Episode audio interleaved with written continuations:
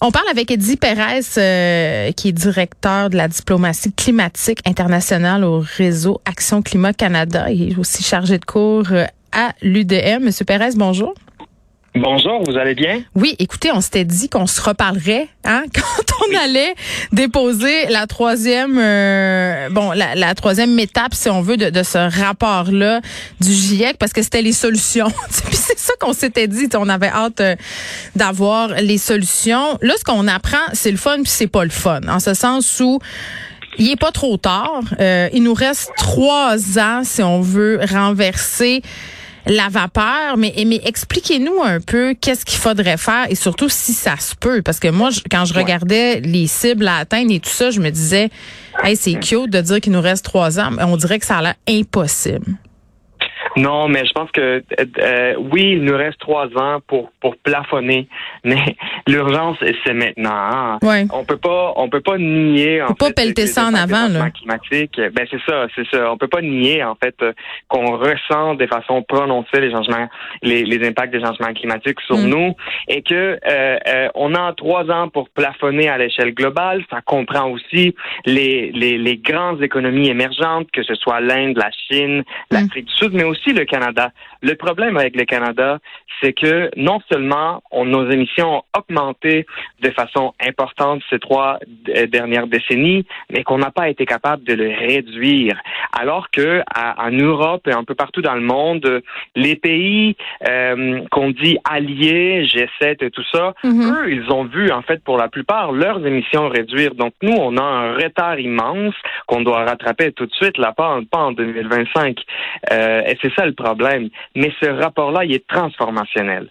Il est transformationnel ça veut dire quoi? parce que ben, il présente euh, la liste la plus importante, la plus robuste hmm. de choix et de solutions possibles. Et il nous dit aussi, en fait, que, normalement, on parle beaucoup de, de taxes sur le carbone, puis on dit que la taxe va atteindre 100 dollars la tonne et tout ça. Ben, les solutions que, qui sont présentées dans le rapport du GIEC, elles coûtent à peu près euh, la moitié d'entre elles 20 dollars ou moins par tonne de CO2 certaines d'entre elles, là, le coût est négatif parce que si on les applique à l'échelle, par exemple, urbaine, elles peuvent nous permettre, en fait, de euh, d'avoir des bénéfices euh, nets, mais il faut investir en ce moment là-dessus. Et c'est ça le message du GIEC actuellement. Mm. Oui, la situation, elle est sombre, mais les solutions sont là. OK, deux affaires euh, à ce propos-là. La première, c'est que j'ai l'impression que faire des changements, c'est un luxe que ne peuvent pas se payer tous les pays. Notamment, vous parliez des économies émergentes. Euh, c'est peut-être un préjugé qu'on a de penser ça. Donc ça, je suis curieuse de savoir euh, ce que vous pensez à ce niveau-là. Mais c'est aussi la, la les, les, réticences auxquelles ce rapport-là s'est frappé. Là, je veux dire, le Brésil, entre autres, par rapport à l'alimentation qui a dit très fermement, ben là, les légumineuses, pourquoi? Puis pourquoi il faut arrêter de manger de la viande parce qu'il élève beaucoup de bovins? Donc, c'est ça, c'est que les, les, différents pays ont tous leurs intérêts. Ouais, effectivement. C'est ça, c'est, ça dévoile en fait deux dynamiques différentes. Euh, je pense que pour, sur la première question, sur mhm. les économies émergentes, et en fait, on, peut dire même toutes les, les ce qu'on appelle économies en développement, pays moins développés, tout mhm. ça. Euh, le climat est à peu près partout sur un budget d'un pays qui vit et qui dépense à peu près un tiers de son PIB pour répondre au, à l'urgence climatique. Il y en a des pays là comme le Bangladesh, euh, des pays en Amérique centrale qui vivent la sécheresse euh, profonde. En fait, oui, ils payent encore plus le prix des changements climatiques, ces gens-là. Exactement, exactement. Et donc, nous, on a quand même le luxe parce que non seulement on a plus de ressources, hmm. mais aussi parce que euh, euh, on a une capacité de transition quand même assez euh, un peu plus grande que pour faire des investissements majeurs pour la transition énergétique. Hmm. C'est pour ça que on critique vraiment beaucoup le Canada parce que hmm. c'est un pays qui n'a pas bénéficié, qui n'a pas utilisé en fait le temps qu'on a pour. Euh, euh, on a raté toutes nos cibles, c'est fou là. Ben, c'est ça. On a raté nos cibles jusqu'à maintenant, puis on a perdu vraiment beaucoup de temps, et donc là, on est vraiment en plein rattrapage. Et donc là-dessus, oui, on a tous des intérêts, mais ça démontre aussi, mm. euh, par exemple, dans le cas du Brésil, le Brésil avait quand même réduit son taux de déforestation là dans la dernière décennie. C'est que euh, ces quatre dernières années qu'on a vu une augmentation de la déforestation mm. parce que il y avait une volonté politique qui allait à l'encontre en fait de ces objectifs-là quand même assez clairs. Et donc, euh, euh, quand on parle d'intérêt, il faut parler aussi de volonté politique. Cette volonté politique-là, elle change d'un pays à l'autre. Mais c'est pour ça qu'il faut une plus grande mobilisation de tous les acteurs pour rappeler le gouvernement à l'ordre. Monsieur Pérez, la volonté politique, c'est une chose. Puis nous, les citoyens, quand on regarde ça, on se sent un peu impuissant en ce sens qu'il y a des décisions qu'on peut pas prendre. C'est-à-dire, on a le choix de voter pour un gouvernement que l'on juge adéquat au niveau environnement. Ça, c'est une chose. Ça, c'est le pouvoir qu'on a là, comme citoyen. Après ça, je pense que tout le monde en ce moment veut faire sa part et qu'on a l'impression que la part passe beaucoup par l'électrification des transports. Là, c'est un thème qui revient souvent. Euh, la fameuse voiture électrique, on en a parlé aussi l'autre fois. Là, je comprends que c'est pas une panacée, que ça va pas sauver la planète, mais ça fait partie d'un des gestes qu'on peut faire concrètement, là, parmi tant d'autres. Euh, moi, autour de moi, plusieurs personnes regardent pour passer à l'électrique. Moi, je regarde aussi. J'ai une borne chez nous, je l'ai fait poser. Euh, Puis là, tu as un reportage comme celui de la facture qui va être diffusé ce soir à Radio Cannes, euh, qui nous apprend là, que les autos électriques, l'hiver, perdent 30 à 50% de leur efficacité, de leur autonomie. Puis là, les gens se découragent puis se disent, ah ben, tu sais, je vais attendre encore. Je vais attendre deux, trois ans. Donc, tu sais, à un moment donné, on vient qu'on on, sait plus quoi faire.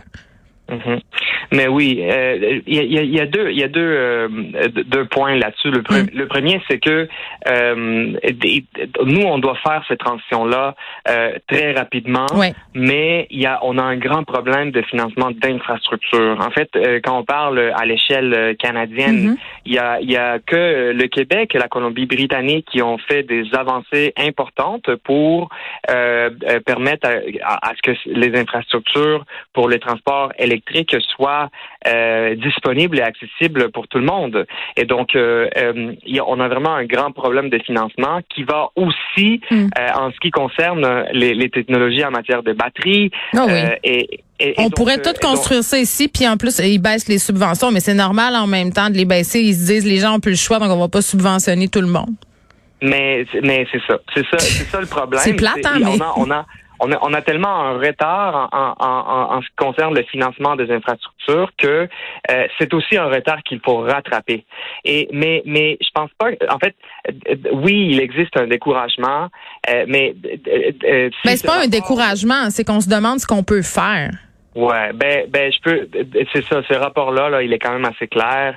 Euh, il y a des bouts super importants, par exemple, sur l'importance de la mobilisation, mm. de l'organisation communautaire, l'organisation sociale. Euh, ça parle aussi de, des outils, parce que normalement, on pense aux solutions climatiques euh, et, et, et, la, le premier acteur qui vient en tête, c'est le mm. gouvernement fédéral. Mais non, en fait, ce que le rapport du GIEC dit, c'est que c'est la mobilisation de tous les acteurs, que ce soit de citoyens, mais aussi les villes, vous avez parlé avec Catherine Fournier, les villes jouent un rôle euh, euh, vraiment important euh, pour la lutte au changement climatique. Oui, ce sont des facilitateurs. C'est clair, là, ça prend une courroie de transmission entre les citoyens et ces, et ces objectifs-là. Et, et, ce sont les villes, puis ce sont les gouvernements, la volonté politique. Monsieur Perez, puis en terminant, là, Benoît Charrette qui a dit que c'était impossible de rehausser la cible climatique du Québec, c'est quand même une affirmation qui, qui est assez...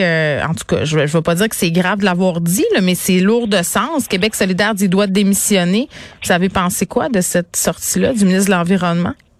Ben, c'est le ministre de l'Environnement. C'est quand même assez décevant. Là. Oui, oui. Ça démontre aussi, ça démontre aussi à quel point, en fait, euh, le, le, politique euh, au Canada, euh, on est, on est, on est tellement pris, en fait, dans une inertie un problème d'inertie lorsqu'un rapport du GIEC nous dit qu'on a des solutions, qu'elles sont moins chères, qu'elles sont beaucoup plus accessibles, qu'il faut revoir nos plans climatiques mm. et que nos leaders politiques rejettent ça du revers de la main rapidement comme ça, ça, ça indique en fait qu'il y a beaucoup de travail à faire de la part de tous les groupes de la société pour ramener le gouvernement à l'ordre.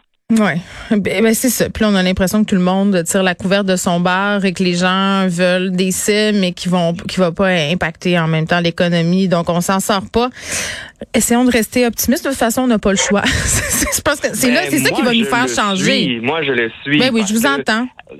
Oui, non, au Canada, au Canada, moi j'ai vu en fait euh, des gouvernements agir, pas parce qu'ils ont la volonté de le faire, mais parce que les citoyens veulent en fait ce changement-là, le demandent, l'exigent, mm. et il n'y a absolument rien de plus important en fait euh, que de protéger les gens la biodiversité et les communautés qu'on aime. Donc pour moi, c'est ça la lutte actuellement. C'est pas c'est pas de, que M. Charette euh, change son discours en fait. C'est que qu'on puisse en fait euh, utiliser tous les outils à notre disposition pour pour protéger notre planète. Très bien, merci beaucoup, M. Pérez, Edith Pérez, qui est directeur de la diplomatie climatique internationale au réseau Action Climat Canada. On revenait sur ce troisième rapport du GIEC, celui qui est en mode solution.